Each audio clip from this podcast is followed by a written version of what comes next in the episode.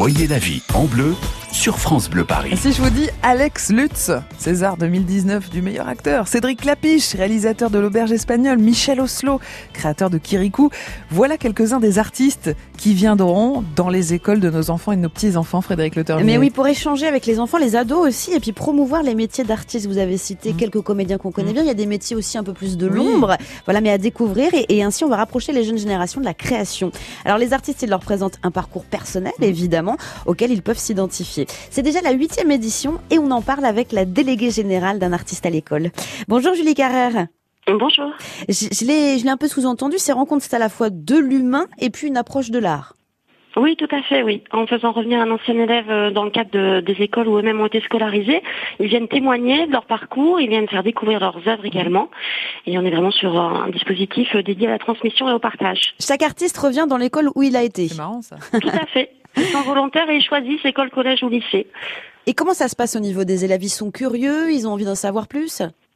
Ah, complètement. Ils sont surtout très très ouverts. C'est c'est pas une conférence à laquelle ils assistent. Ils savent qu'ils reçoivent et qu'ils rencontrent un ancien élève.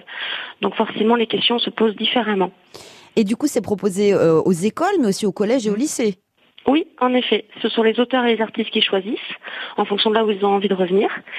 Et, euh, nous, nous contactons les établissements scolaires pour monter la rencontre et avec eux. Pourquoi ces rencontres? Parce que ça, effraie un petit peu les, écoliers, ça effraie peut-être aussi la famille quand on dit je veux être artiste euh, quand je serai grand Ah oui, on est encore à une époque où, euh, quand on a une dizaine d'années, qu'on dit à ses parents qu'on veut être artiste, euh, bien sûr, les parents ne sont pas forcément ouverts à ces métiers, sauf s'ils sont déjà eux-mêmes dans, dans ce domaine euh, mhm. professionnel. Donc, rencontrer un ancien élève qui vient leur dire, moi aussi, à vos âges, j'avais mhm. exactement les mêmes interrogations, mais j'ai fait le choix de faire tel parcours et aujourd'hui, je suis Cédric Clapiniche, mhm. en effet, que vous avez cité, ou Alex Lutz. ça peut encourager des vocations déjà eh existantes. oui parce qu'on parle de vocation, mais on parle aussi de perspectives d'avenir, comment on se mm, débrouille, mm. comment on gagne sa vie en tant qu'artiste. Ça, c'est intéressant pour eux oui, aussi. Oui, tout à fait. La question de l'argent, elle est toujours posée par les élèves en classe. Ils la posent de manière très directe. Euh, combien gagnez-vous? Euh, Mais comment vous faites? Euh, Mais entre deux films, comment ça se passe? Mm. Et ils répondent très franchement, très sincèrement. Bah, bravo pour ces rencontres. Hein. C'est vraiment C'est gentil. Merci à vous. Un bon angle aussi à avoir. Hein. C'est vrai qu'il faut tout présenter aux enfants. Ouvrir les perspectives au maximum. Vous étiez dans quel lycée, vous, Frédéric? Alors moi, j'étais pas en Ile-de-France, j'étais à Vernon. Voilà, en Normandie, dans le département de l'Eure. Et on va pas parler des artistes, mais ni d'animatrice radio, vous voyez. Très bien.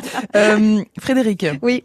On va dans les Deux-Sèvres tout à l'heure à 13h. sur les traces d'un mammouth. Un mammouth incroyable a été reconstitué dans un musée des Deux-Sèvres. Nous serons avec le taxidermiste qui l'a remonté, qui l'a remis en place. C'est une reconstitution, hein. c'est pas un original, un squelette original, mais c'est très impressionnant. C'est impressionnant et vous vivrez ça en direct sur France Bleu Paris. À tout à l'heure, 13h. à tout à l'heure. France Bleu Paris.